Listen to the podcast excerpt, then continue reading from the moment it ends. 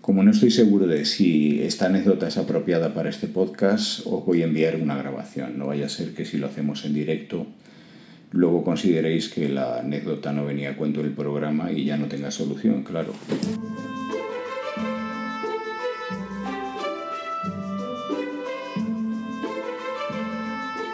Anécdotas de triatlón y otros deportes de resistencia.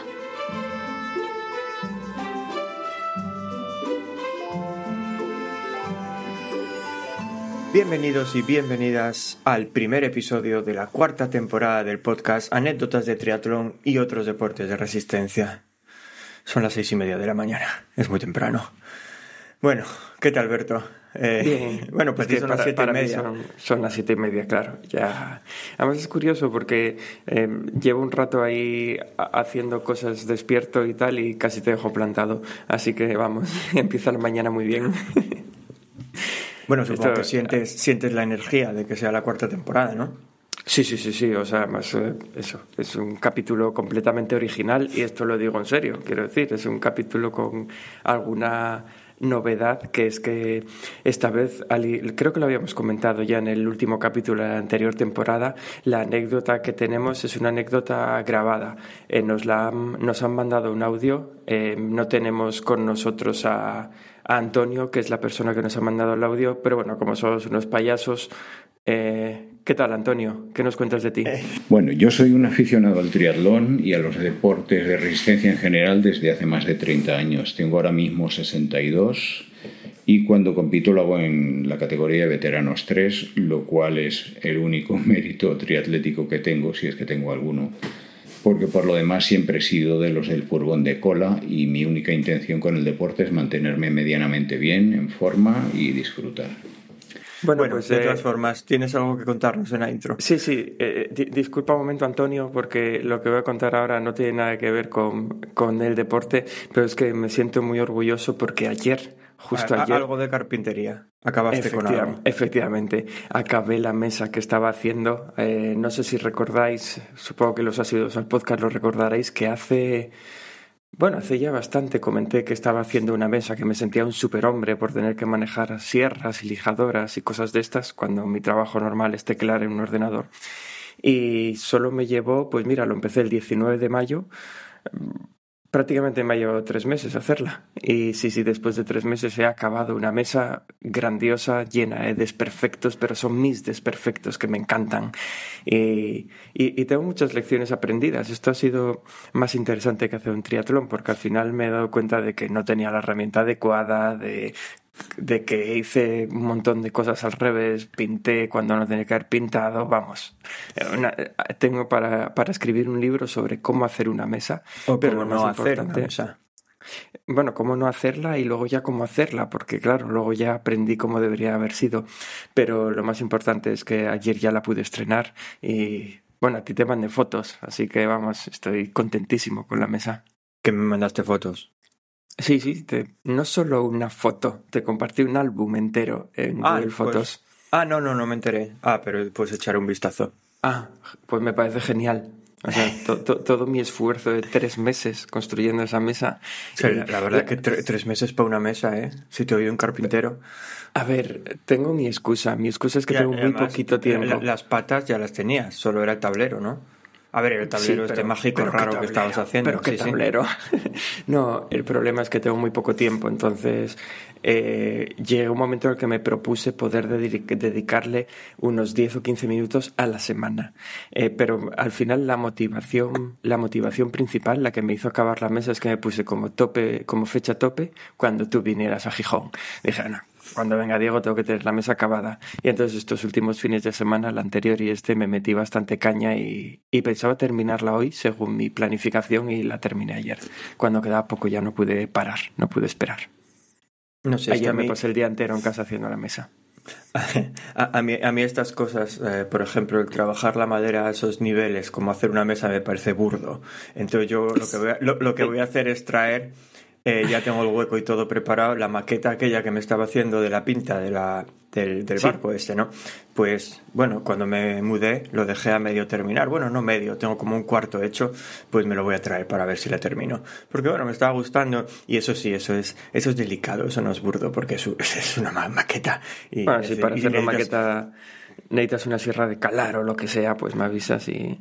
Sí, y la traigo en el avión conmigo, claro.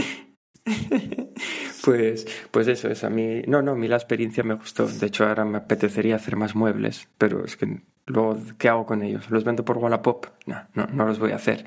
Pero, pero no, no, me gustó el tema. no, no, pues muy bien, ¿eh? muy orgulloso. Tengo que decir que por lo menos tú acabaste con la mesa, porque el avispero, que sé que aquí sigue la gente preguntándose, ¿y qué, ¿y qué pasa con el avispero? ¿Les están todavía picando las avispas? Pues el avispero sigue donde estaba, sigue ahí en la compostadora, no lo tocamos. A ver, que tenemos excusa, ¿eh? ¿eh? Como ya había comentado, íbamos a tener visita por aquí, que venía Tony otra vez. Qué raro que no quiso salir el podcast, ¿no? Bueno, da igual. Que venía Tony por aquí otra vez y y íbamos a hacer una, una, barbacoa ahí en el jardín, que hacía tres años y pico que no hacíamos una, y dijimos, joder, si mosqueamos a las avispas quitándole sus casa, su casa, igual nos pican mientras hacemos la barbacoa. Entonces ahí las dejamos tranquilitas y bueno, como Hasta por semana. invitasteis a la barbacoa, no me digas más. Eh, no, bueno, sí, también, por supuesto. Pero no, por, como por semana estoy liado, la barbacoa fue el sábado pasado. Y claro, ya estamos aquí a domingo otra vez. Ayer tuvimos un cumpleaños, así que no hice nada. Y ahí sigue el avispero donde estaba y la barbacoa donde estaba, sin limpiar. Exactamente igual que estaba cuando terminamos de cocinar la carne hace exactamente ocho días ya. y bueno, y antes de continuar, otro tema rápido que te quería poner sobre la mesa, aprovechando que aprovechando que vas a venir, que vas a estar por aquí unos días, estuve mirando a ver si había alguna alguna prueba o alguna carrera interesante que pudiéramos hacer.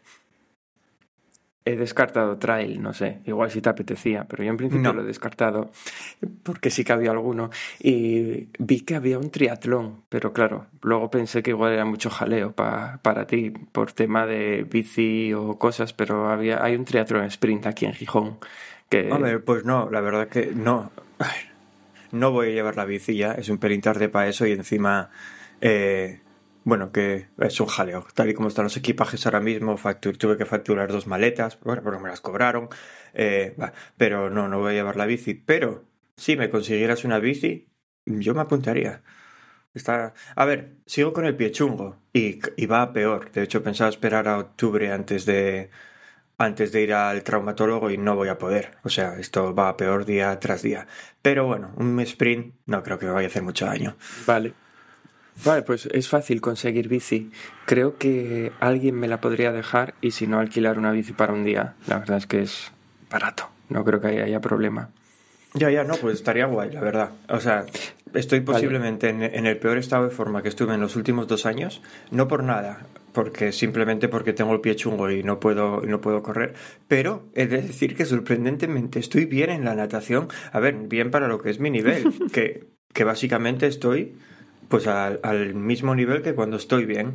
Eh, recuerdo que conté en este podcast que, que eso, que me sentía que nado cómodo, eso, por debajo de los dos minutos a unos 53, 54, que para mí ese es el nivel de cuando estoy bien pero que también me estaba engañando a mí mismo porque sabía que la piscina en la que nadaba era un poquito más corta, 25 metros. Pues ahora que como Vega está de vacaciones me cambiaron los horarios otra vez y tengo que ir a nadar por las mañanas y nado en la piscina de 33, me di cuenta que sigo haciendo los mismos tiempos, o sea, que la piscina estaba bien, no era, no era, no era la piscina, soy yo, que soy un super nadador. Vale, pues lo voy a tener en cuenta porque creo que es el... Vosotros marcháis de domingo, ¿no? Mm, nosotros marchamos el 3 de septiembre, que no sé en qué cae. A ver, déjame mirarlo. Es que creo que el triatlón es el día 2, vamos, por eso doy por supuesto que es eh, que el 3 es domingo. Bueno, pues lo miro y te confirmo, porque es que en Asturias es vergonzoso este año, ¿eh? creo este me parece que es el primer triatlón o el segundo triatlón que hay y no sé si va a haber más. O sea, está, está la cosa muy chunga. O sea que va a estar hasta los topes, me imagino, y, y me va a reñir la gente porque no sé ir en grupo. Eh, bueno, es que es el triatlón del Santa Olaya. Yo conté aquí el año pasado que fue, en, el, fue en el que fui voluntario, que me insultaron y había señores que casi me, querían hasta pegar. Y no es, no es un triatlón que, que favorezca mucho el tema de ir a rueda, entre otras cosas porque tienes que subir la Campa Torres eh, tres veces. Entonces, hostia, yo lo, veo yo lo veo peligroso incluso para ir en grupo, no por la subida, sino por la bajada, porque la gente es un poco salvaje, o yo un cagón, pero bueno, me parece interesante. Vale, pues algo que iba, que iba a comentar, eh, solo un comentario rápido, porque pasó por la cabeza esta semana pasó por mi cabeza y, para una vez, puedo hablar en la intro de algo relacionado con triatlón. Mm, aquí, bueno, casi todo el mundo sabe ya, porque lo comenté un millón de veces, que yo entreno con, con la empresa esta, Purple Patch, la empresa de, de, Matt Dixon, que básicamente lo que te ofrecen, bueno, hombre, por ofrecerte te ofrecen entrenamiento uno a uno, personalizado también, creo que con un entrenador junior son 400 dólares al mes, con uno, con uno senior 800 dólares al mes y con Matt Dixon 2.500 dólares al mes. Bueno, todo muy, muy asequible en esa edad. Pero si, si haces lo que yo hago, que es formar parte del equipo de triatlón, del Tri Squad que llaman, eh, es más barato, pero al final lo que tienes es simplemente un plan, no es personalizado, es personalizable, que es diferente, porque te lo tienes que personalizar tú, pero en realidad es básicamente es un plan de entrenamiento que evoluciona semana a semana, pero no deja de ser un plan de entrenamiento. Y eso es bastante caro también, porque eso... ¿Qué quiere mm. decir que evoluciona semana a semana? Que... que no es un plan fijo que te tiran en tu calendario, sino que cada ah, semana ves tal, ves lo que hay y son sesiones, muchas de ellas, eso, nuevas, que van saliendo cada, bueno, cada semana no, porque las sesiones cada trimestre son siempre más o menos las mismas sesiones de entrenamiento de bicicleta, de carrera y de natación que se repiten cada en ciclos de tres semanas, pero cada vez un poco más eh, largas o añadiendo algo más de intensidad o lo que sea, ¿no? La cosa es que incluso eso tampoco es que sea súper barato, porque son 120 dólares al, al mes, pero pero está guay porque, bueno, por lo menos te ofrecen alternativas para cada entrenamiento de bicicleta. Tienes la, el entrenamiento de, de rodillo y en el de rodillo incluso tienes sesiones de vídeo que pueden ser en directo, pueden ser grabadas, todas las sesiones de fuerza están grabadas. Vamos, que para mí que no buscaba un entrenador funciona muy bien. Es mucho mejor que tener un plan de entrenamiento. Tienes acceso a ellos para hacerles todas las preguntas que quieras y demás. faltaría más por ese precio. Y, y, y, eso. Y luego además están intentando crear una comunidad que por el momento está en Facebook y yo ya les mandé un mensaje una vez diciendo es que Facebook no tengo. Y me dijeron que están mirando salirse de Facebook. La cosa es que si se salen de Facebook se irán a Discord porque es lo que hace todo el mundo ahora. Y Discord no lo entiendo. Porque es que yo, yo, yo es que Discord me parece complicadísimo. No entiendo absolutamente nada ahí. Pero bueno, la que cosa no, que no, que es lo más sencillo del mundo. Es un Slack, pero que te permita eh, también audio. Es muy sencillo de entender. no, no. he utilizado Slack. No, no es sencillo de entender. Es complicado porque cada vez que te metes en un servidor de Discord, todo el mundo crea como 50 millones de canales. Entonces, ser capaz de seguir algo, de seguir una conversación es pues imposible. como Slack. Slack tiene el, pero, mismo problema. Slack, tú tienes el Slack de tu empresa, si trabajas por una empresa, y ya está. Pero Discord te metes que, ah, voy a seguir, por ejemplo, el Lionel, Lionel Sander, que tiene su Discord. Voy a seguir a Lionel, a ver qué me cuenta. Ahora, uy, los de Purple Patch se van a Discord. Oye, y al final acabas con... Es que, bueno, yo, por ejemplo, yo Slack no lo uso a nivel, eh, o sea, en mi empresa no utilizamos Slack. Entonces yo Slack lo utilizo para seguir comunidades de, ah. en este caso, de temas de software que me interesan. Y es el mismo caos. Entras en la comunidad A y tiene 20.000 canales, en la comunidad B y tiene otros 20.000.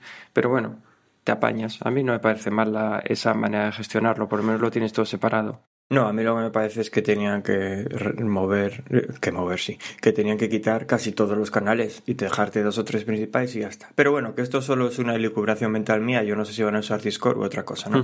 Pero a lo que iba es que esta semana, que era lo que quería comentar, salió el Brownlee Fitness, que es, por lo que yo entiendo, tampoco es que haya estado leyendo muchísimo sobre ello, pero por lo que entiendo es más o menos la misma idea, pero eh, con el equipo de entrenamiento de, de Alistair y Jonathan Brownlee. Y me lo estuve planteando cambiar. O sea, eh, solo por probar. Y si tuvieran, la verdad que me lo estuve planteando en serio, y si tuvieran para probar una o dos semanas, lo probaría. El tema es que no. Eh, bueno, y Purple, Patch tampoco, me tuve que apuntar y tal, nunca, nunca me dieron opción de probarlo, ¿no? Porque lo que más me echa... Hay dos cosas que me echan para atrás. A ver, primero las ventajas. La principal ventaja es que se supone que este el del Brownie Fitness, Fitness estaría centrado aquí, en Europa, en el Reino Unido. Y a mí con Purple Patch, claro, nunca me encaja ninguna de las sesiones que hacen. Las sesiones que de entrenar, bueno, las de bicicleta sí, porque están distribuidas en cuatro zonas horarias, esas me encajan. Pero todo lo demás, cuando hacen, eh, bueno, porque además de todo lo que comenté, también dan charlas y hacen rollos de eso, básicamente de formación o, para que hables con ellos sobre la carrera que vas a hacer si tienes preguntas. No, no me encaja nada. Todo es en horario americano y entonces yo puedo puedo eso, echar un vistazo a la grabación luego, pero, pero nunca puedo tal. Y dije, estos parece que cuentan el mismo tipo de cosas, así que por horario, esa es la ventaja que le veo. Bueno, además de que ellos dicen que, que, hay, que sí que vas a tener un entrenador mirando tus, tus entrenamientos y dándote consejos, que eso no existe en Purple Patch, o sea, nadie mira lo que haces, aunque ellos dicen que sí. Cuando te lo venden parece que dicen que sí y si no, no sigue, y si no sigues nuestros entrenamientos alguien te avisará. A ver, tú miras mi calendario de Purple Pass de los últimos mes y medio así y está entero rojo. A ver, a mí nadie, nadie, me picó en la puerta para decirme, mm, oye, ¿estás bien? ¿Cómo, ¿Qué pasa que, que no estás siguiendo bien las sesiones? Además vi que el tema de los Brownlee te, deja, te permitiría volver a Training Peaks, ¿no? Esa, es otra de las ventajas que le veo, que el Today's Plan este es un poco ponzoñoso. O sea, es... Eh, Creo que habíamos, habíamos comentado alguna vez entre nosotros el hablar de Today's Plan y de Training Peaks en este podcast, hacer una especie de comparativa, pero al final nunca lo hemos hecho. No, porque nadie sabe lo que es Today's Plan, entonces tampoco tiene mucho sentido. Pero, pero la cosa es que, es que es eso, es un poco ponzoñoso, mejoró mucho en estos, ya llevo con esto que dos años y medio, tres, pues en ese tiempo mejoró muchísimo, pero todavía, todavía no está al nivel de Training Peaks. Y, y eso, que me lo estuve planteando, pero la otra cosa que también me da así un poco de miedo es que a mí la filosofía de entrenamiento de Purple Patch me encaja mucho. O sea, yo ya entrenaba siguiendo esa filosofía antes de entrenar con ellos, por eso tuve tantos problemas con el Gordinflas. Pero sin embargo, los Brownie, yo, yo que soy una persona ilustrada y me leí su libro, parece que son de estos de No Pain, No Glory. Vamos, que cada sesión de entrenamiento vas a morir en ella o si no, no la disfrutas. Pero bueno, luego lees los, los comentarios de la gente que ya entrena con ellos y ves a gente que está haciendo triatlones que dicen, oh, acabo de, de, hacer un 70.3 y me llevó 6 horas, estoy muy contento. Vamos, que es gente normal, que te lleve 6 horas a hacer un 70.3 no es, no es decir, uh, estoy aquí en la élite. Entonces, puede. Es incluso está por encima de la media. Por eso, por eso digo que entonces... que Quiero decir que seis horas es un tiempo que sí, que sí, que te entiendo. O sea, un tiempo alto de narices, quiero decir. No, no es tan alto. O sea, es un tiempo el que te haría una persona... A ver, yo vuelvo a decir lo mismo. En, en, España tenéis una visión muy distorsionada de lo que son los tiempos del triatlón. O sea, no tiene sentido. Lo que hay en España es casi un equipo amateur pro. Eso es ridículo. O sea, ridículo comparado con el resto del mundo. Esas cosas no pasan. Pero bueno, a, lo, a lo que voy es que es que eso, que me llamaba la atención y si tuvieran para probarlo, que igual les escribo, ¿eh? Y les digo, oye, me, me, podéis mandar una semana de entrenamientos para ver cómo es. Porque otra cosa que te dicen es que se adapta a ti. Y tengo curiosidad por saber si se adapta a ti como Purple Patch, que es, bueno, nosotros te decimos cómo adaptar este plan y tú lo adaptas, o se adapta a ti, que en el sentido de que alguien te lo adapta porque tienen diferentes modalidades y tal, no me voy a enrollar ahí, lo podéis buscar en Google, pero tienen diferentes modalidades y dependiendo de si eres un novato o ya llevas más tiempo y tal, y ahí ya te dividen un poco o te dan la expectativa de cuántas horas vas a entrenar a la semana. Pero claro, en el plan Endurance, que es el, sería el de alguien que ya lleva años haciendo triatlón, el que yo cogería, eh, te dice entre 8 y 20 horas. Digo yo, pero a ver, ¿qué, qué, qué intervalo es este? ¿Entre 8 o 20 horas? 8 horas es algo que, bueno, puedes sacar. 20 horas, vamos, no entrené yo 20 horas en mi vida. Entonces me, me llama muchísimo la atención ese, ese ese rango, que te dan, porque igual sí que entonces te lo personalizan de alguna manera, sí que te hacen más preguntas y tal. Pero y supongo que, también, también espera, perdona, y por último, es muchísimo más barato que Purple Patch. Entonces también otra cosa que... No, iba a decir que entiendo que también te interesará saber si ofrecen alternativas en rodillo o si no, porque oh, igual... sí, sí, claro, es que eso es lo que quiero ver del plan de entrenamiento. O sea, doy por supuesto que sí, porque hablan de Swift y cosas así, pero pero no lo sé.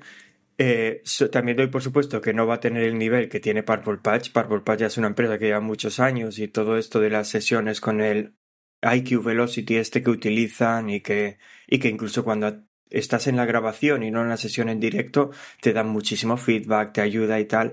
A ver, todo eso son años de experiencia, tener ya una plataforma que te ayuda a hacer esto y tal. Me encanta el que tenga soporte para el Air Mod, pero que al final seas tú el que lo manejas todo con las marchas y tal.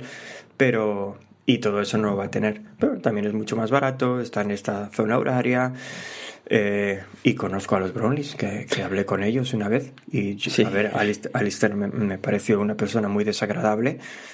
De esta, de esta gente que. A ver, es que, igual no entendió mi, mi, mi sentido del humor y por eso dijo calla payaso y que te conteste mi hermano. Pero Johnny, sin embargo, me pareció un chico muy majo. Entonces, oye, 50%. Bueno, a ver, que no sé qué nos está pasando, pero llevamos una introducción en casi entera hablando del deporte. Menos mal que hablé algo de interesante hablando de carpintería, pero la gente va a pensar que estamos locos. Lo mejor es que empecemos ya con las secciones. Sí, ah, solo comentar una cosa. que tenemos a Antonio aquí esperando. Sí, ah, sí, sí, perdón, Antonio, ahora vamos contigo. Va, bueno, está peinándose, da igual. Que te, te, iba a decir que una, una cosa muy rápida para, para nuestra audiencia. Recordad que a partir de esta cuarta temporada vamos a subir también esto a YouTube. Si sois de estos rarinos que creéis que YouTube es para escuchar podcast, pues vais a tenerlo ahí también. Efectivamente. Oye, que, igual hay gente que solo nos va a escuchar con YouTube y ya empiezas faltándoles y no nos conocen. No, pero si, sois de esa gente, pero si sois de esa gente maravillosa que utiliza una plataforma como YouTube para escuchar podcast, bienvenidos, sentados, poneos cómodos y disfrutar. Vale, pues continuamos. Voy a darle al botón del destino, que como sabéis es esta no, igual no lo saben, porque si son de los de los de YouTube, ah, vas a tener que explicar bien lo que es el botón del destino. Bueno, pues es una entidad que vive en Internet y que controla este podcast. Básicamente decide de qué vamos a hablar hoy y en qué orden vamos a hacerlo. Y podríamos aprovechar, Diego, para, para recordar nuestras redes sociales, pero es que yo no me acuerdo bien. Igual las tienes que recordar tú. Sí, tenemos una cuenta de Instagram donde, bueno, somos streamers, entonces ahí a veces salimos, y, pero no lo vamos a usar más para eso. Por eso tenemos YouTube ahora. Pues tenemos Instagram, que es anécdotas triatlón, tenemos Twitter, anécdotas tri. Oye, que la pelea sigue adelante, ¿eh? y con temas romanos, esto apunta al Coliseo ya. Aquí ¿Qué, el ¿Qué es Twitter? ¿Te refieres a ex? Que ya, ya van. No entiendo. O ¿Qué es? Que cambió el nombre. Van varias personas que me hacen la misma broma. Entiendo que es una broma, pero no la pillo. ¿Qué pasó? Sí, sí, cambió. Ya no es Twitter. Quiero decir, eh, Elon Musk, que está obsesionado, parece ser desde su infancia con las X, pues ahora Twitter ya ni tiene el pajarito, ni el logo, ni nada. Es una X. Y... ¿Qué dices?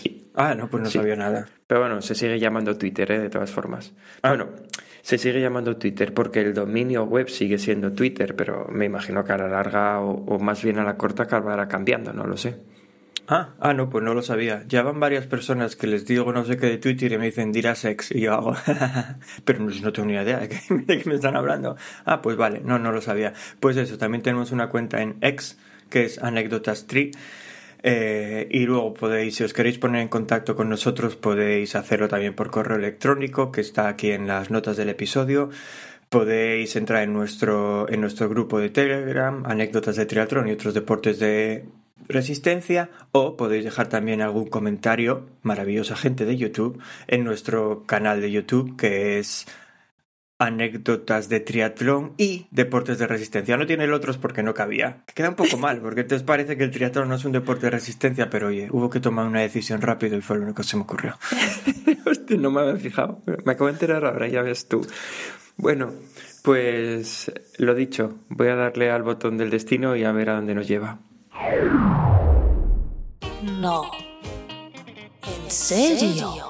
Hello, I'm pleased to meet you. My name's Conductor Jack. I'll need to take your tickets as you ride on down the track. The engineer is stoking coal, the engine spouting steam. The fireman waves a lantern as Bueno, pues nos vamos a, a la anécdota. Mira, casi que me alegro porque creo que Antonio tiene que marchar. Entonces le, le va a Claro, dar tiempo por, a... por eso, por eso se estaba peinando. le, va, le va a dar tiempo a contar la anécdota y luego ya, ya nos deja. Pues Mira, hoy, yo, como- yo- yo iba a decir que ya que se le ve con un, se le ve con un poco de prisa, sí, vale, que ya que se le ve con un poco de prisa, que igual le podemos dejar que la cuente él entera sin interrumpirle y después ya comentamos tú y yo porque, bueno, se está, poni- se está poniendo los zapatos ya, así que sí, seguramente tenga que irse. Venga, vale, pues hacemos eso. Adelante, Antonio. Este es tu momento. Cuéntanos lo que sea. Vamos a intentar no interrumpirte, aunque no lo garantizamos.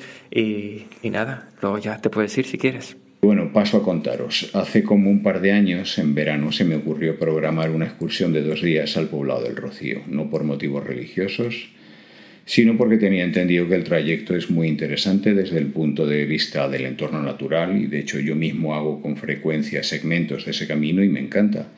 Y también porque el recorrido, que es de unos 60 kilómetros en bici de montaña, se adaptaba bien a mis características, o eso creía yo.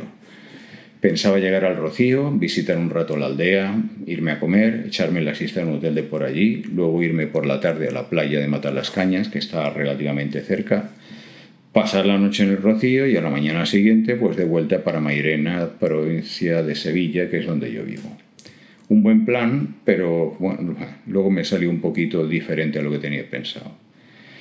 Total, que empiezo con la preparación. Consulto las rutas en Wikilog, las que haya disponibles, selecciono la que me parece más apropiada, cosa que creo que es muy importante porque a veces algunas rutas son antiguas y no se corresponden con lo que luego te encuentras. Leo los comentarios de unos y de otros, no encuentro nada especialmente reseñable, me bajo la ruta, la meto en el GPS, que por cierto va fenomenal y no ha fallado nunca hasta ahora reservo la habitación del hotel, engraso la bici, compruebo que llevo cámaras, que todo está bien y ya está, doy por preparada la excursión.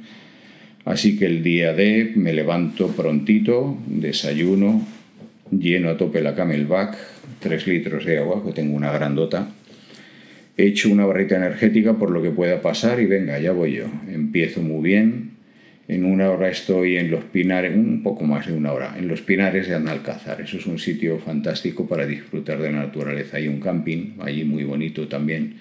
Y allí en el bar del camping se suele parar la gente a redesayunar.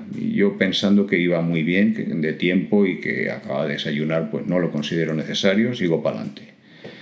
6-7 kilómetros más para adelante está el Vado del Quema, que es un sitio emblemático del Rocío, y sigo hacia Villamanrique, muy bien de momento, una media de casi 20 kilómetros por hora, que para mí está fenomenal.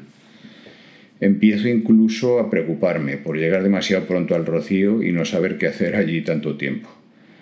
Qué poquito me imaginaba yo lo que me quedaba por delante. Llego a Villamanrique, sigo la ruta que me marca el GPS, que hasta ahora va perfecta, hasta que llego a un letrero que dice algo parecido a Está usted en la raya real, término municipal de Hinojos, Huelva. Y pienso yo, pues nada, para adelante como los de Alicante. Aunque yo no he hecho nunca la romería del Rocío, yo había oído hablar de la raya real, especialmente en las sevillanas, eh, la mencionan con mucha frecuencia y siempre en términos muy elogiosos. Así que nada, adelante, y así también conozco yo la raya real, que no la conocía. Veo que hay mucha arena, muy profunda, y que no es posible ir montado por allí, en la bici. Entonces, por ahí imposible, vamos, ni el Nino Schurter podría ir. Hay un metro de arena, por lo menos, para abajo. Así que me veo obligado a irme por los bordes del camino, que al estar más compactos sí permiten pedalear despacito, pero bueno. Y nada, esperando que la situación mejore. Pero qué va. Cada vez hay más arena y pasados un par de kilómetros ya ni siquiera los bordes permiten seguir montando la bici. Así que me planteo qué hacer. No sé cuánta más arena me queda por delante y tampoco me apetece ahora volver sobre mis pasos, perder un par de kilómetros que ya tenía hechos, además de que me iba a tener que buscar otra ruta que ni siquiera sabía si la había o no. Por lo tanto, decido, muy mal decidido por mi parte, seguir andando cogido al manillar y empujando la bici. Un kilómetro, quizás dos kilómetros y empiezo con los problemas. Se me rompe uno de los zapatos. Claro, los zapatos de MTB no están pensados para andar grandes distancias encima de arena blanda, por lo que la suela pues termina por ceder. Paro a pensar y decido seguir, creyendo, digo, venga, yo ya apuesto aquí fuerte, creyendo que el arenal debería de estar a punto de terminar por pura lógica. Otro kilómetro más, se me rompe el otro zapato de la misma forma que el primero, se despega la suela y no es posible andar con él, así que lo que hago es meterlo en la mochila y seguir adelante, aunque ya con la mosca detrás de la oreja. Claro, lo peor de todo esto es que andando, arrastrando una bici, sin zapatos y por la arena, se avanza muy poco. Mm, creo recordar que el, el cuenta kilómetros marcaba como unos 3 kilómetros por hora. Y a todo esto, las pulsaciones las voy notando cada vez más altas. Hasta que ya un par de kilómetros más adelante empiezo a sentirme mal. Me dan unas especie de palpitaciones que me asustan bastante. Eh, me paro a reflexionar un poquito y me digo a mí mismo, vamos a ver, eh, la situación es la siguiente. Eh, esta es una especie de ataque de pánico contra el que tienes que luchar. Eso para empezar, porque si no, la situación lo que vas a hacer es empeorarla. Pero dejando a un lado el pánico, lo cierto es que estás en mitad de la nada, alrededor de 40 grados de temperatura, las 12 de la mañana, es decir, que todavía va a subir sin cobertura en el móvil, sin saber cuánto te falta para salir del arenal, sin zapatos, te has bebido todo el agua y empiezas a estar mareado con síntomas de algo que no sabes lo que es, pero que temes que pueda ser un golpe de calor. Y pienso, como yo me desmaye aquí, no me encuentra ni quién, y ni se sabe en cuánto tiempo. Así que viendo la situación tan tonta en la que me había metido y el pronóstico tan malo que tenía, decido llamar muy a mi pesar al 112. No quería hacerlo, pero es que realmente mm, eh, no veía otra salida.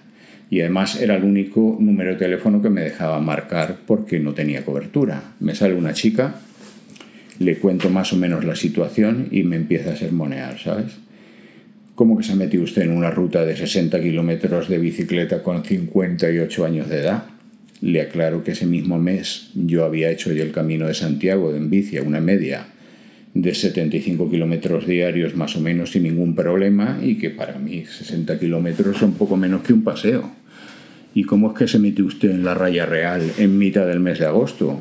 Pues mira, yo que sabía, ni había ningún comentario en el Wikilog, ni ningún letrero al principio de la célebre raya real advirtiendo que es eternamente larga y que es un sitio impracticable por el cual no pueden circular ni bicicletas ni personas andando. Pueden, pero a ver si son capaces de llegar al final. Lo cierto es que estoy aquí y que no sé cómo salir. Sí, bueno, el problema es que hasta allí no pueden entrar las ambulancias porque aquello es impracticable. A mí que me lo va a decir, vamos. Y le digo, bueno, entonces, ¿qué vais a hacer? ¿Dejarme aquí a ver si me muero y así tenéis un problema menos? Total, que se queda callada más tiempo del que yo consideraría prudente y al final me dice que va a ver si puede contactar con la Guardia Civil y si ellos pueden venir con un 4x4 a sacarme de aquí. Que me quede allí y que espera que me llame de nuevo. Quedamos en eso y cuando yo llevo allí cinco minutos pienso, ¿y si esta al final no llama a la Guardia Civil? O estos no pueden venir y yo sigo aquí a 40 grados de temperatura sin agua a la espera de que me dé un chungo. Así que decido seguir avanzando despacito para no subir las pulsaciones mucho y por lo menos estar ocupado en algo y no pensando que, que por qué tardan tanto en llamarme. Además, no tenía ninguna garantía de que me pudieran llamar porque aquí no hay cobertura. Y yo pienso, no creo que ellos tengan una especie de manera de llamar a quien sea, incluso sin cobertura. Total, sigo andando una hora, nadie me llama, hora y media, igual, comprobando constantemente a ver si soy capaz de encontrar algún sitio con cobertura para contactar con la familia, para que se hagan cargo de la situación de forma un poco más enérgica de la que han demostrado hasta ahora los del 112 Llego a un sitio llamado Palacio que creí que iba a ser mi salvación porque esperaba que hubiese alguien por allí o al menos algún acceso alguna carretera, para volver a la civilización, pero que va, allí no había nadie ni tampoco carretera ninguna. Total, que sigo para adelante no viendo qué otra cosa puedo hacer, porque ya volver para atrás no es una opción definitivamente. Hasta que por fin veo a lo lejos un 4x4 acercándose despacito hacia mí, es la Guardia Civil. Dice que me han estado llamando, pero que yo no les cogía el teléfono, que más hubiese querido yo, ¿no? Les veo preparados para echarme la bronca, pero no sé yo en qué estado físico o mental me verían que no se atreven a decirme nada. Solo que ellos me llevan, pero que la bici no cabe en el coche. Un momento, un momento. Esta bici me ha costado casi 3.000 pavos. Y no la puedo dejar aquí porque quién sabe cuándo podré volver a por ella y, si encontraré cómo, ¿no? Y hasta ellos mismos me conforman, me confirman, perdón, que si la dejo allí cuando vuelva por ella ya no está, así que les pido por favor que me dejen intentar desmontarla y meterla como sea en el coche, un Nissan Patrol. Me enseñan el maletero que efectivamente iba repleto de cosas de su trabajo, conos, cadenas, eh, yo qué sé, cosas de los guardias civiles, ¿no? Y me di, se me ocurre pedirles, digo, mira, yo desmonto las dos ruedas, las meto aquí en el maletero como pueda y el cuadro viaja sentado conmigo en el mismo asiento y claro, ellos me dicen amablemente que eso va contra el protocolo y que no pueden dejarme que lo haga, pero no sé, se ve que mi cara de desesperación de, alguna manera les conmueve y me dicen, venga, vale, inténtalo ya y digo yo, anda que no va a caber la bici. me monto con el cuadro clavándoseme por todos sitios, pero al menos iba montado y con la bici cargada. Ya por el camino me explican que todavía me faltaban otros 7 kilómetros de raya real hasta llegar a la civilización y yo pensando, pues posiblemente no, no habría sido capaz de llegar yo solo sin agua y a esta temperatura, ¿no? Total, llegamos al Rocío, me dejan en la puerta del hotel que tenía reservado, bajo la bici, les agradezco de la forma más efusiva de la que fui capaz el haberme rescatado porque realmente considero que puede que me hubieran salvado la vida y ellos en plan, no hombre, bueno, bueno, no es para tanto, si esto es nuestro trabajo y hacemos cosas como esta día sí, día no. Adiós muy buenas y para otra vez asegúrese usted de que sabe dónde se mete cada vez que salga de excursión. Toma ya. El resto del plan ya sí lo puedo continuar como más o menos con lo previsto, como por allí me echo la siesta, viendo que ya me siento mejor, voy a la playa en autobús porque la bici no la quería ver ni en pintura. Duermo en el hotel y al día siguiente me vuelvo para Mairena por otra ruta que evitaba la raya real, que la encontré en Wikiloc. Eh, por una carretera con plantaciones de fresas, no me gusta nada, pero bueno, lo importante era volver a casa como sea. Y bueno, según lo que según llego, lo primero que hago es entrar en Wikiloc, en la página de la ruta que me bajé, pongo un comentario, creo que es importante, sugiriendo que se tenga en cuenta que en verano por allí no se puede transitar y que en invierno sospecho que tampoco, porque como llueva un poco fuerte se puede formar un barrizal de allí eh, de traca, vamos. Por sacar alguna lección de toda esta película, pues me imagino que estaréis pensando que no debería de haber ido solo, y puede que llevéis razón, pero en este caso particular, pensándolo bien, un acompañante habría sido un problema añadido. Habría sido otra persona más y otra bici más para meter en el patrol. Eh, yo salgo con grupetas, a lo mejor los domingos, ¿no? Para dos o tres horas, pero claro, eso es una cosa y salir para una excursión de varios días con la gente es más difícil. Eh, hay que cuadrar agendas, la familia, la disponibilidad económica, eh, tiene que coincidir total, que si quieres ir con más gente estás bastante más limitado y a mí en estos momentos pues no me apetece ponerme limitaciones. Considero que no tengo por qué hacerlo y no me apetece y no, lo, no, no voy a hacerlo de momento, hasta que no me vea más débil o más torpe. Y otra cosa importante, creo yo, que sería aprender lo insignificantes que somos en cuanto nos sacan de nuestro mundo este tan estructurado que tenemos en el que todo está previsto, pero amigo, como te fallen dos o tres cosas seguidas, de repente no eres absolutamente nadie y estás en mitad de la nada y no sabes cómo salir de ahí. Y yo no hacía más que pensar todo el rato que estaba a menos de 10 kilómetros de la civilización y que sin embargo estaba metido en una situación de supervivencia y muy comprometida. Y bueno, finalmente creo que también es importante darle valor al hecho de vivir en una sociedad en la que hay un teléfono en el que te atienden en caso de urgencia y de que hay personas como los guardias civiles que me atendieron que han escogido la profesión de servir o de ayudar a otra gente, ¿no? Creo que realmente somos muy afortunados de haber nacido en el primer mundo y que posiblemente no siempre sabemos valorarlo o dar las gracias por ello. Bueno, Antonio, pues muchas gracias por esta anécdota. Eh, si tienes que irte, no te preocupes, vete ya, que nos quedamos yo aquí. mírale que ya se está poniendo la chaqueta. Es que da igual lo que le digas, ya se va. Mira, pues, pues, pues aprovechando, aprovechando que se va Antonio, venga, hasta luego, hasta luego, aprovechando que, Se va, que se va Antonio y que, y que nos deja aquí solos, yo voy a decir una cosa sobre este señor que, que no me gusta mucho. Y es que desde el primer momento, a ver, porque Antonio, vamos, vamos a explicarlo bien, entró en nuestro grupo de Telegram y se puso en contacto con Alberto para decirle que quería contar una anécdota y demás. Pues, claro, es que, es que este señor ahí mostró favoritismo ya. Porque se, se, puso en contacto. No, no, no, no, no, no, no, no me interpretes mal. Lo que quiero decir es que te hizo un feo tremendo a ti. Porque, a ver, fue como, como decirte a la cara Diego es mi favorito. O sea, porque tú piensa, piensa, a ver, claro, tú, tú estás analizando los hechos, pero yo estoy analizando lo que se pasó por su cabeza. Y por su cabeza fue, joder, me encanta este podcast. Diego es mi héroe. Uf, me da muchísimo palo, me intimida hablar con él. Entonces voy a hablar con Alberto para, para decirle que quiero, que quiero hablar con ellos y contarles una anécdota y demás. Entonces, claro, yo me sentí mal en ese momento. Dije, joder, Antonio, ¿cómo le haces ese feo Alberto?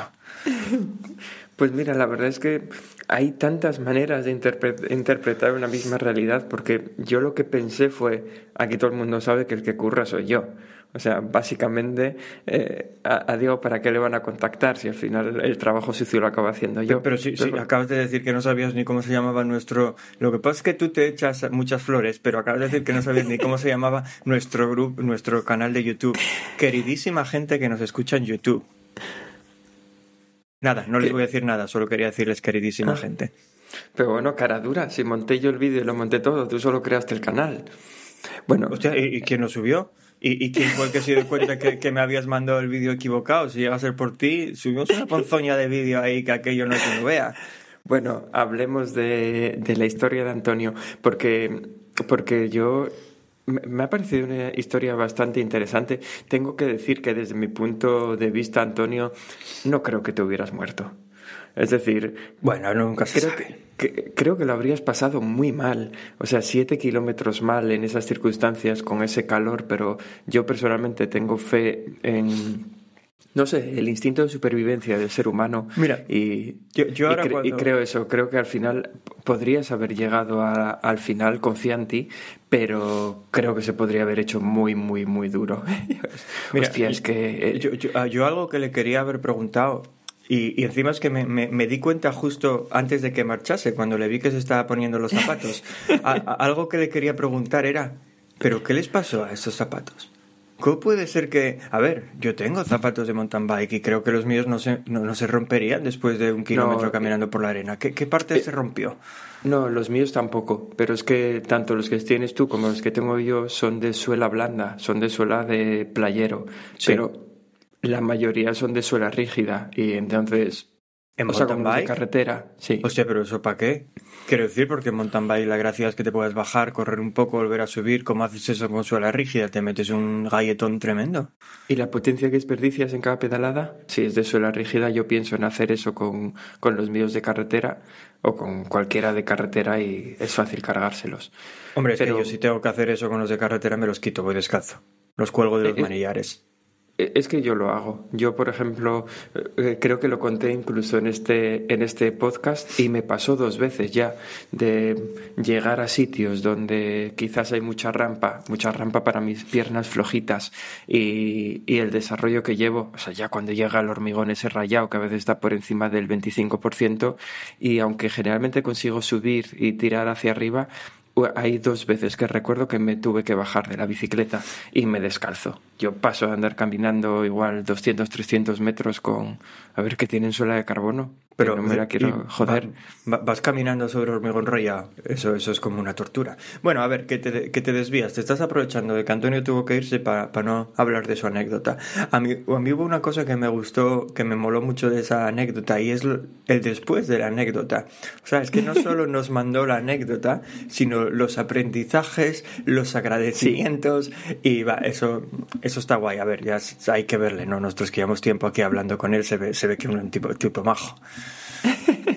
Sí, sí, sí, pero es cierto, yo creo que, que todas las moralejas que saca están, están muy bien. Mira, me parece un puntazo por su parte, que yo no siempre lo hago, lo de... hablemos un ratillo de Wikiloc.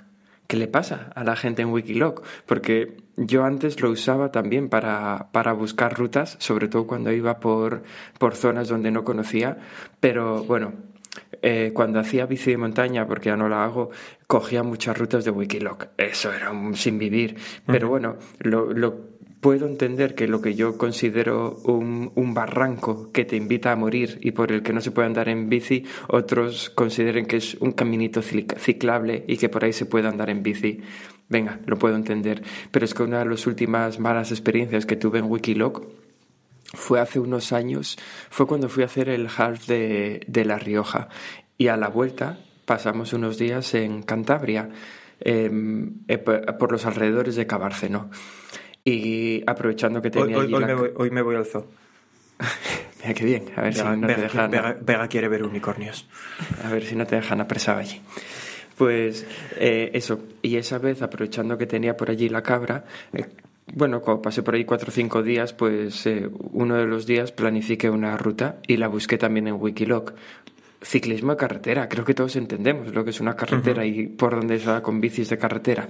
Pues no, me acabo metiendo por caminos de estos así que son más de tierra, lo que hoy en día llamaríamos gravel.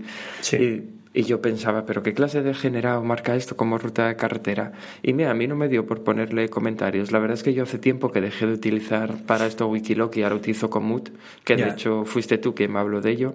Ya, ya, yo nunca utilicé Wikiloc, de hecho, sé que existe, pero nunca lo usé. Pero la verdad que con Komoot estoy encantado porque te crees tú la ruta, o sea la de otro, una de las cosas que hace es darte los porcentajes de cuánto tiempo vas a pasar en asfalto, cuánto tiempo en sí. suelo en suelo de este de adoquín, cuánto tiempo en suelo con grava. Joder, eso está genial, te da una idea de que, bueno, de que igual si ves 200 metros en suelo de grava, dices, vale, me da igual, son 200 metros. Si ves 7 kilómetros por arena, igual dices, va, esto, esto no, igual y, no, y la no parte, es bueno.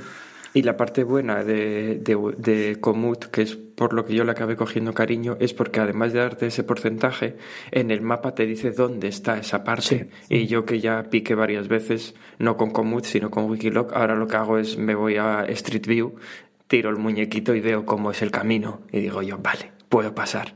Y, y si no, busco una alternativa, que eso está, está guay. Y, y vale, ca cambiando de tema, volviendo aquí a, a, nuestro amigo Antonio, ¿cómo se apañó para convencer a, a la policía de, de, meterse en el coche a, casi abrazado a un cuadro de bicicleta? Vamos a ver. Eh, eso, eso suena súper peligroso. ¿Qué, ¿Qué, clase de policía en su sano juicio te deja hacer eso? Hombre, me imagino que... Y a la policía desde aquí. A ver, me imagino que si le iban a llevar por ese tramo de 7 kilómetros donde es difícil que te cruces con alguien o que tengas cualquier tipo de accidente y luego hasta el pueblo era poca distancia. Y además, tú imagínate, te encuentras a un tío ahí medio desesperado, ahí eh, churruscándose al sol, pues imagino que apetece hacerle favores. Incluso no descartaría que a los guardias civiles les hubiera apetecido darle un abrazo, pero claro, imagina, igual Antonio está un poco sudado y, y todo.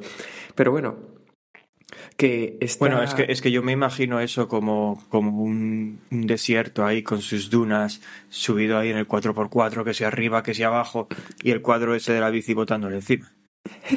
ya, ¿tú, ¿tú habías oído hablar alguna vez de la raya real? Porque yo no. no, sabía de su existencia. Para mí, la raya es un remonte pequeñito que hay en San Isidro, una estación de esquí, que es donde aprendimos a esquiar. Y yo cuando alguien dijo la raya, dije, pues claro, por supuesto. Cuando habló de un desierto, dije, debe estar hablando de otra cosa. Mira, eh, eh, esto... A ver, vaya por delante que todavía no entiendo lo que es. Yo entiendo que no es una playa, que es un arenero, pero no estoy muy seguro. Claro, yo entiendo que es eso. Pero mira, vamos a ir hilando temas, ¿eh? Porque ¿Pero ¿quién, puso tanta arena ahí? A ver, que hace falta muchísima. A ver, que luego están haciendo playas artificiales y, y, se están quedando sin arena, que vayan a la raya real y que la cojan, ¿no? Pues mira, que iba a decir que, que, conectando temas, acabas de decir lo de que la raya es un, eso, un remonte de unas, de unas pistas de esquís. Y yo cuando, cuando escuché la anécdota esta de Antonio, una de las cosas que me vino a la cabeza fue... Dices ahora, hace cinco minutos, mientras nos la contaba. Sí, sí, ahora mientras la escuchaba. Eh, fue... Eh, una de las cosas que me vino a la cabeza fue, pues eso, pensar en situaciones similares que, que yo mismo pueda haber vivido o, ambos podemos haber vivido. Y no sé si tú lo recuerdas, supongo que sí, pero a mí esto me, me recordó una vez que nos fuimos a esquiar a, a Saint-Lagui en el Pirineo francés. Y aunque no solemos hacerlo, hubo un momento en el que decidimos esquiar por fuera de pista. Íbamos Diego yo y otro amigo nuestro. Nos inventamos un nombre para él. Venga, di uno. David.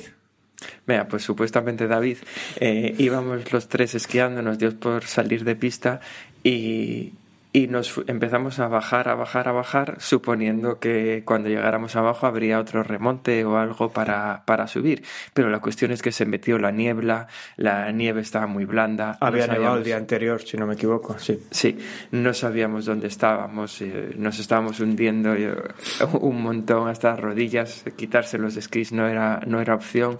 Y, y recuerdo esa sensación de decir, madre mía, estoy atrapado en medio de la nada, aquí en vez de ser todo arena, todo nieve, no sé cómo salir de aquí, que recuerdo que tú y yo nos lo tomábamos a broma dentro no, del Espera, espera, antes, antes de llegar a lo que dijo David, que es a donde confluye esta conversación, también dices que quitarse los esquís no era una opción, pero al final fue la opción. O sea, recuerdo que hubo un momento en el que nos quitamos los esquís y dijimos, tú tira por allí, tú tira por ahí, tú tira por allí. bueno, nos dividimos nosotros dos, si no me equivoco, David se quedó donde estaba, porque alguien tenía que vigilar los esquís. Y, y, intentamos buscar la salida caminando para luego avisar al resto y decir, no me comieron los lobos, podemos venir por aquí, porque ya esquiando no podíamos seguir. A ver, vaya por delante que no teníamos esquís de fondo, íbamos con esquís de eso, de pista, de los alquilados de estos de tirarnos por unos remontes. Sí, esquí alpino. Pues eh, la, cuestión es que es que eso, yo recuerdo que Diego y yo nos lo tomábamos incluso un poco en serio, eh, un poco en broma, haciendo bromas incluso con que íbamos a morir por allí, que nuestro cadáver, pues eso, típico, que, que con el frío quedaría congelado y que no se pudriría demasiado, que no reconocería ni cosas de esas. Eh, pero el, supuesto David lo estaba pasando mal. O sea, es que puso encima de la mesa en serio, completamente en serio, el llamar a un helicóptero para que nos rescatara. Sí, que a ver cómo llamas tú a radio helicóptero. Yo no tengo número de teléfono. Y estamos en Francia, que tampoco hablamos francés. Pero, pero no, pero es, eso enlaza muy bien con lo que nos acaba de contar Antonio, porque ese momento en el que dices, voy a llamar al 112, o sea, que fue ese momento que pasó David ahí. Muy mal, quiero decir supuestamente David, muy mal lo tienes que estar pasando. O sea, muy mal tenía que estar Antonio en ese momento para hacer el cambio de, vale, tengo que llamar a 112, alguien me tiene que rescatar de aquí. Sí, porque además en el caso de Antonio estaba muy aislado, o sea, llevaba caminando muchos kilómetros, daba por supuesto y, y acertadamente muy, de, de, manera muy probable que nadie más iba a pasar por allí, pero a ver que nosotros, ¿a cuánto podríamos estar de los remontes reales y de la gente que estaba esquiando en la estación? No creo que estuviéramos a más de 500, 600 metros. No, no, no, no estábamos a más, no, no. Es cierto que gritar no es opción porque con el ruido y con todo nadie te va a oír, pero hombre, tanto como para llamar a, a, un helicóptero. De desperdiciar una oportunidad. Creí que ibas a decir gritar no es opción porque puedes producir una avalancha y morir ahí enterrados. O sea, creí que le ibas a dar un poco de epicidad y dices nadie te va a oír. Ya, tienes razón. Pero bueno, lo que iba a decir es que eso, que igual gritar no te ayuda, pero por muy mal que lo pases, porque lo cierto es que nos habíamos tirado por una cuesta bastante grande, por eso no habíamos pensado en dar la vuelta, pero hombre, como si la tienes que dar, 500 metros hacia arriba, aunque te vayas hundiendo hasta las rodillas, yo creo que lo haces. Pero creo que aquí también hay una cosa bueno, que es un poco, que marca un poco la diferencia, que es la percepción del tiempo. Porque yo no sé cuánto tiempo estuvimos intentando salir de allí, ni cuánto tiempo estuvimos sin encontrar una salida o tal, pero mi sensación es que fue muy poco. A mí se me pasó relativamente rápido. O sea, a mí no se me hubiera llegado a plantear el decir, me voy a morir aquí, necesito un helicóptero, pero entiendo que al supuesto David sí que se le tuvo que haber pasado el tiempo muy lento y ver que estábamos dando vueltas, que, que se estaba metiendo la niebla, que... es que, ese fue el principal problema, la niebla. O sea, es, es lo, que, lo que hizo la situación más complicada en el sentido de ya no solo es que estamos perdidos, es que ahora igual, y solo es un igual, porque luego nunca tampoco tuvimos una conversación seria sobre lo que pasó, pero igual en ese momento, David, lo que pasó fue miedo. Es decir, no miedo a, no miedo a, a estar perdido, porque perdidos estábamos, miedo a, los monstruos de detrás de la niebla, a que salga un lobo y me coma. O sea, que, que pueden ser muchas cosas. O la niebla hace la, la situación mucho más difícil. Pero ¿no, ¿no crees que nos estamos desviando un poco del tema de Antonio?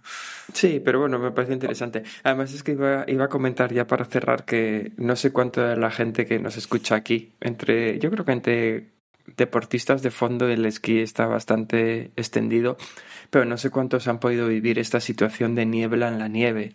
Pero es que, claro, niebla en la nieve es una combinación malísima porque no se ve, o sea, ya con niebla en una situación normal puedes llegar a no ver a una persona que tienes a medio metro, pero es que en la nieve que está rodeado de blanco es, es una ceguera total, o sea, es, es lo mismo, es lo más parecido hasta una habitación con las luces completamente apagadas, solo que en vez de verlo todo negro lo ves todo blanco. Pero, pero es una situación complicada. Y bueno, que no recomendamos a nadie, por supuesto, salirse de pista ni ir a reconocer sitios nuevos donde no conoces absolutamente nada. Y mucho menos que yo es lo que pienso, pero ¿en qué pensábamos? Empezar a bajar. ¿Cómo hicimos, cómo descendimos tanto? No, hombre, porque nosotros creíamos que íbamos a enlazar con otras pistas, pero bueno, eso da igual. que, que, que, digo yo, otra cosa que, que quería eh, haberle preguntado a Antonio es cuando él, decidió, a ver, yo entiendo que te gastas un pastizal en una bici y no la quieres dejar ahí tirada, o sea, yo, yo eso lo entiendo perfectamente, ¿no? Pero él comenta también, dice, y si dejo la bici aquí, no sé cuándo puedo volver a por ella. Y luego la policía también me dijo que, que sí, posiblemente no encuentre. ¿A qué se refiere con eso?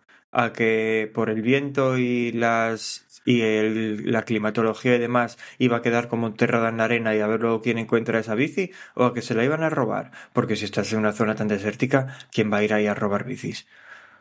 Y, si, y si va uno a robársela algo que marcha caminando con ella, como estaban diciendo Antonio, es todo muy raro. Sí, yo, o sea, a mí, yo lo único que pensé es que esa zona fuera transitada por 4x4. O sea, que hubiera gente que transi O sea, cuando, cuando lo estaba contando, me imaginé a alguien que iba con una furgoneta o un 4x4 y dijera, hostia, una bici, métela al palmetero, que no es de nadie. Eso es lo que imaginé, porque, claro, otro ciclista pues si ya cuesta ir con una bici como para ir con dos. Lo veo enviable. No, no, pero otro, ciclista, Como mucho otro ciclista ah. valoraría si le vale la pena cambiarla por la suya. Pero yo, me imagino ahora a, alguien a caballo. Los areneros son muy propicios para eso. Hay un Curro ah, Jiménez a caballo. ¿eh? Hostia, pero hostia, una bicicleta y la pone ahí a los lomos del, del caballo. Eh, Hostia, pues, pobre caballo, ¿te imaginas? Ahí. Pues, pues ya por enlazar con el tema, bueno, aquí podemos terminar ya que estamos alargando mucho la anécdota. Por el, por el tema este, por enlazar con el tema este del 112 y demás, una cosa curiosa es eh, que me llama la atención, igual que comentabas lo de David y, y el helicóptero, es a veces pensamos, no sé, yo ya te digo, yo a mí ya dar el clic ese mental de decir tengo que llamar al 112, creo que ya me costaría bastante que encima el 112 vaya a involucrar a un helicóptero, ya pensaría, esto me va a costar mucho dinero además.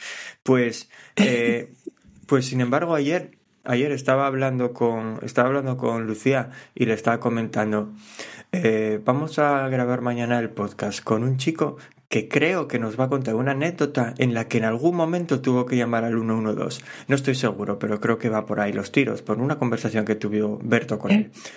Y, y dijo ella, eh, cuando le conté un poco así la situación, dijo ella, ¿y que es que no podían mandar un helicóptero? dije, joder, pero es que a mí eso no se me ocurrió. Pero ¿cómo?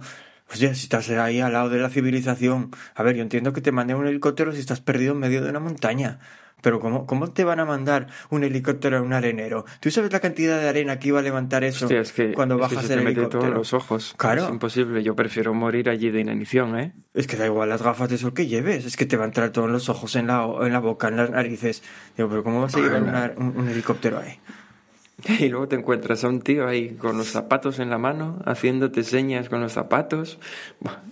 Qué cosa más rara. Ah, pero espera, que hubo otra cosa muy curiosa, que es que a mí me pasa eso, tiene que ir a sacarme de ahí la policía en un 4x4, yo he abrazado a mi bicicleta con las ruedas en el maletero, me dice la policía dónde te llevo y digo, llévame a casa. O sea, a mí no se me ocurre decirle, llévame al hotel, que me voy a dormir la siesta debajo de unos árboles y mañana voy a coger la bicicleta y me vuelvo a casa.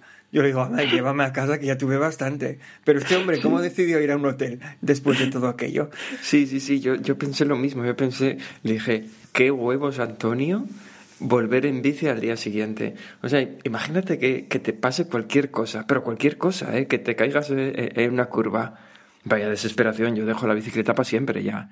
No, yo, yo me hubiera vuelto en tren. No, igual no hubiera utilizado a los guardias civiles como, como taxistas, pero me vuelvo en tren a casa y digo que le den a la bicicleta y este no es mi fin de semana.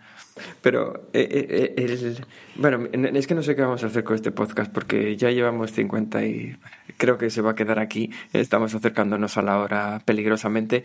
Así que voy a contar otra cosa que no sé si la conté ya en este podcast. O sea, o no. vaya, ma- vaya manera de estrenar la cuarta temporada solo con una sección, ¿no? Pero es que está, yo ya lo sabía que, que- que esta anécdota iba a dar para mucho.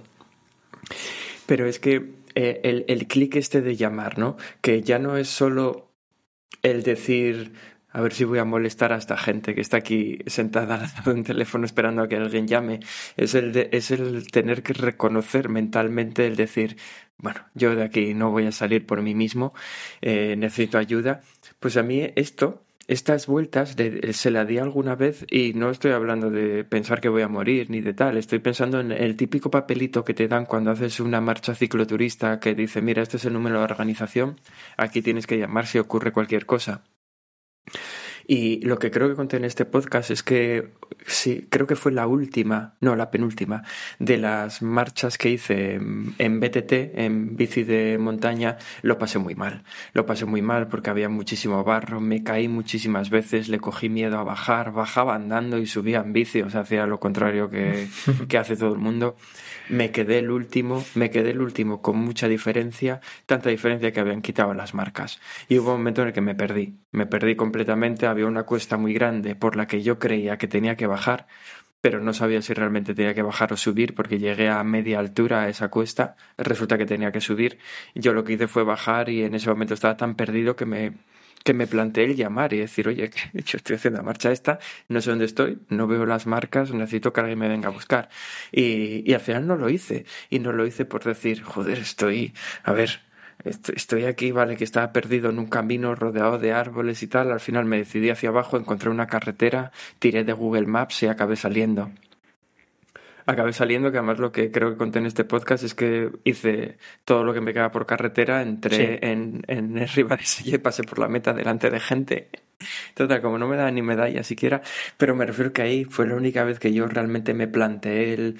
Estaba muy cansado, estaba cansado de caer encima, eh, bueno, eso, magullado, y yo decía, ¿qué hago? Y decidí no llamar. Al final creo que tendría que haber llamado en un caso como ese, pero decidí no llamar y, oye, nada, que es complicado el tomar esa decisión. Ya, ya. No, yo cuando me di el ostión en la, en la marcha esta que hice, claro, ahí ya no tuve más opción. porque la bici no estaba para seguir porque yo al principio me levanté yo no me había dado cuenta de que tenía el hombro tocado, no me dolía al principio en caliente y tal, y fue solo cuando cogí la bici y vi que tenía el manillar totalmente doblado y cosas así cuando me dije, vale, no puedo seguir. Y tuve que, tuvimos que, bueno, en ese caso es distinto, ¿no? Yo estaba dentro de la marcha, no fue tan fácil como llamar a un comisario para que el comisario llamara al coche escoba, a la ambulancia y, y nos sacaran de allí, ¿no?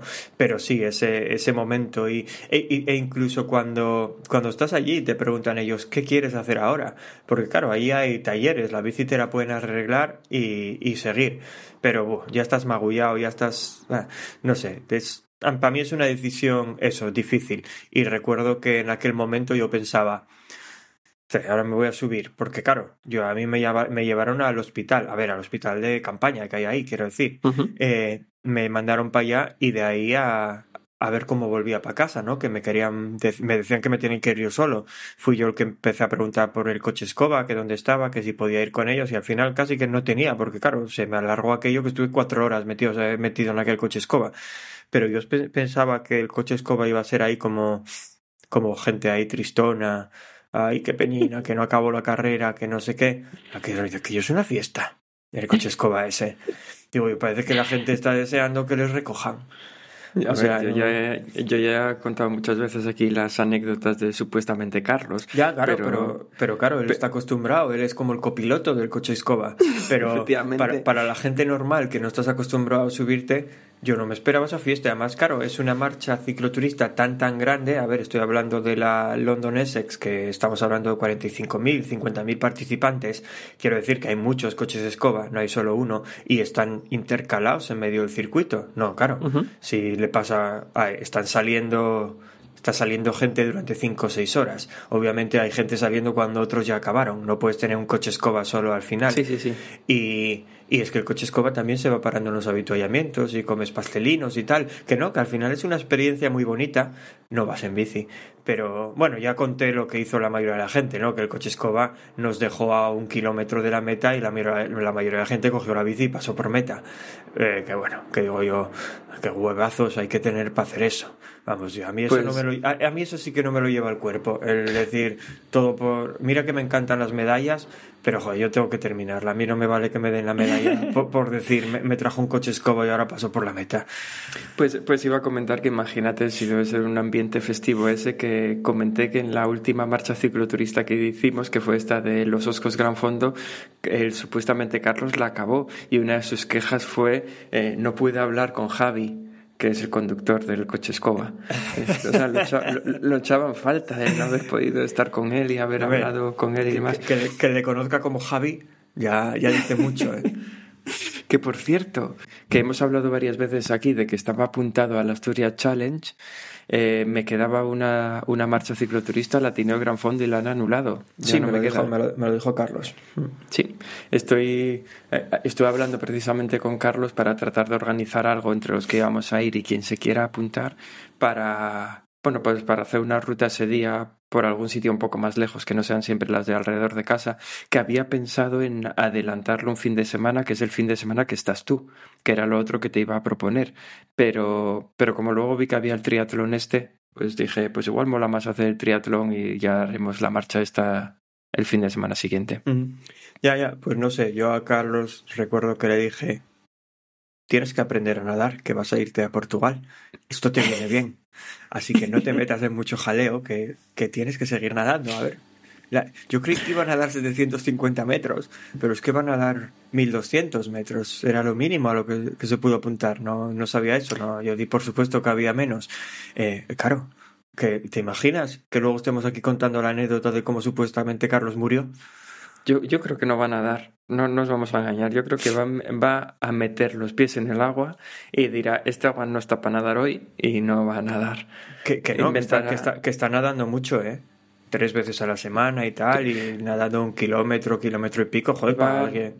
Para iba, alguien a comprar, está... eh, iba a comprar neopreno esta semana y ya, ya me informó de que tú le habías dicho vete a nadar con Berto, yo que soy una persona fiable. Bueno, lo bueno es que los dos tenemos boya. Él la compró no sé para qué, hace dos o tres años y, y podremos, saldremos ahí a la caza de, de, de carabelas portuguesas para librar a los bañistas.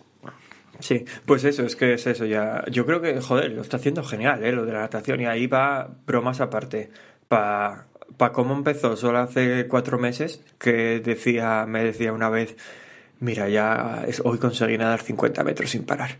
Ah, pues, joder, de ahí a donde está llegando ahora es... A ver, yo siempre digo lo mismo, claro, es un tío que quieras que no, lleva haciendo ejercicio muchísimos años, hace muchísima bicicleta y aunque no sea un crack, aunque no sea el típico que va a estar delante en una marcha cicloturista, más bien todo lo contrario, da igual, tiene mucho fondo, o sea, se tira cinco horas en una bicicleta y tal, joder, con ese fondo, pues vale, es más fácil progresar en otros deportes de resistencia porque el fondo lo tiene, solo tienes que solo necesitas la técnica, pero, pero joder, que, me está sorprendiendo un montón. Bueno, dije tres meses, son unos pocos más, posiblemente seis o así, pero ya. Vale. Yo, el, una de las últimas sesiones largas que tuve natación, a ti ya te lo comenté, eh, tenía una sesión que incluye un 400, un 300 y me daba bastante pereza ese día hacerla. No sé por qué, porque es una sesión que ya he hecho más veces y que me suele gustar.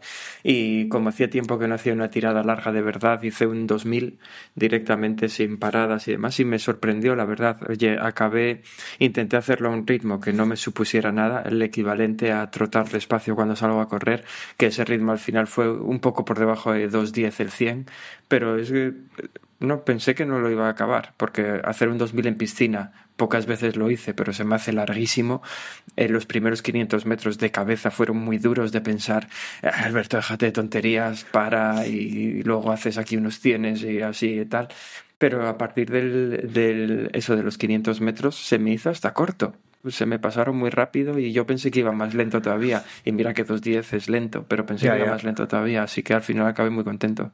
No sé, yo dos kilómetros los hice un par de veces, muy pocas, solo cuando hago swimatones de estos que que los hago de seguido por decir, joder, ya que es una prueba, porque la verdad es que te dan cualquier opción, como si los quieres hacer en cuatro veces en series de, de 100 y 5, 5 por 100 cuatro veces y te les vale, vamos, tú tienes que dar la distancia a la que te comprometas como quieras.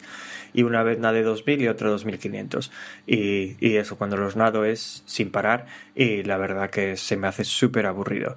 Y una vez creo que me tangaron ahí, porque el que me contaba los largos, yo ya había acabado y él me dijo, no, no, te quedan otros cuatro así. Y yo estaba convencido de que no me quedaban otros cuatro.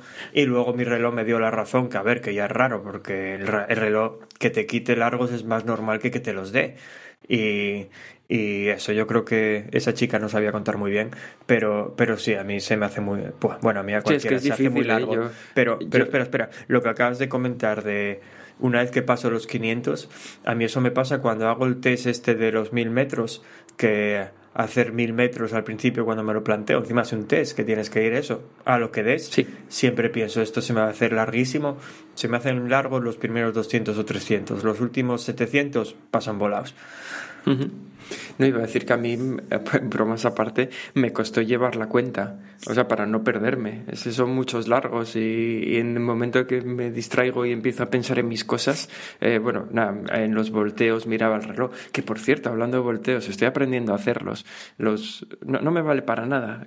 Reconozco que es absurdo y que soy más lento cuando hago volteos que cuando no los hago. Pero bueno, para aprender a hacer algo nuevo, yo, es que la, piscina que, a la que voy es de esta que tiene a los dos lados, tiene barras para agarrarte. Y, y siempre me imagino haciendo un volteo, pegándome con los talones en la barra esa y desgraciándome el pie. Entonces no me atrevo a intentarlo. O sea, claro, yo, la gente los hace porque una vez que sabes, ya sabes dónde vas a apoyar los pies, más o menos. Pero, joder, yo cuando aprendo no calculo. Digo, hostia, ya verás el hostión que le voy a meter a la barra esta. Y nunca me atrevo a hacerlo. Pues nada, nada, yo, o sea, Últimamente no, desde los últimos meses suelo hacerlos en los calentamientos y en los que tal, y ya aumenta el porcentaje de veces que me sale medianamente bien. Pero, pero bueno, seguiría sin hacerlo si tengo que ir rápido porque a mí me cansa, me fatiga mucho. Como no lo hago bien y a veces me, me, me autopropulso hacia el lado equivocado, pues cuando voy hacia abajo no tengo que salir, luego, en suplicio, vamos. Yo creo que el socorrista de flipar conmigo, dirá, pero este, este tío qué hace. Pero nada, te entretengo. Porque además últimamente voy a nadar, eh, estoy yendo a nadar a las dos, dos y pico y, y tengo la, la, piscina para mí solo. No hay nadie más. O sea, una piscina entera para mí. Está guay. Madre mía. Yo aquí es que aquí hay muchísima gente. Yo, puf, yo no, no, no hay día que nade y no tenga que estar pegándome con gente para... Encima, joder, la gente tiene muy mal... No sé, estás, estás ahí nadando, que nadie te obliga, se supone que lo haces porque te gusta. Tú sabes las discusiones, que yo nunca me meto en ninguna, ¿eh? Alguna vez me intentaron meter del estilo, es que viste lo que está haciendo este. Yo paso de ellos, no, eh, no, no, no, no me meto. Pero vaya pila de discusiones que tienen, exageradísimo. Oye, mira, te, lo siento, te tengo que cortar, pero esto se nos está yendo de las manos. Llevamos mucho tiempo aquí. Esta cuarta temporada está siendo ya un caos desde el primer capítulo. Así que nada, vamos a, despedir. Eh, bueno, Antonio, estés donde estés ahora mismo, como has tenido que marchar, eh, muchísimas gracias por mandarnos la anécdota. Siguen las puertas de este podcast y los micrófonos abiertos, así que si, si te interesa pasarte por aquí a contestar a todas estas dudas. Igual, igual viene. No, que acaba de encender la cámara, se está quitando la chaqueta ahora. sí. Y esto es todo, amigos. Gracias a los que hayáis llegado hasta aquí. Si te apetece pasarte por aquí a responder todas estas dudas que tiene Diego y a contarnos otras anécdotas, porque me has dicho que tenías más anécdotas que contar, pues cuenta con nosotros y, y, pásate por aquí. Y bueno, nada, a nuestros cientos de miles de seguidores de YouTube que tendremos ahora y al resto de personas que nos escucháis siempre, Gracias por estar ahí una semana más y esperemos que disfrutéis de esta cuarta temporada. Y, mm. esperemos que las novedades no sean solo que cada vez metemos menos secciones porque nos enrollamos más. Pues sí, muchas gracias a todos. Bienvenidos a esta increíble cuarta temporada. Bienvenidos a este apasionante canal de YouTube que tenemos. Y por empezar la temporada cuarta despidiéndome de una forma distinta, hoy os voy a decir, sed buenos, huid de Yolanda y que Vicente os bendiga. Hasta luego. Chao.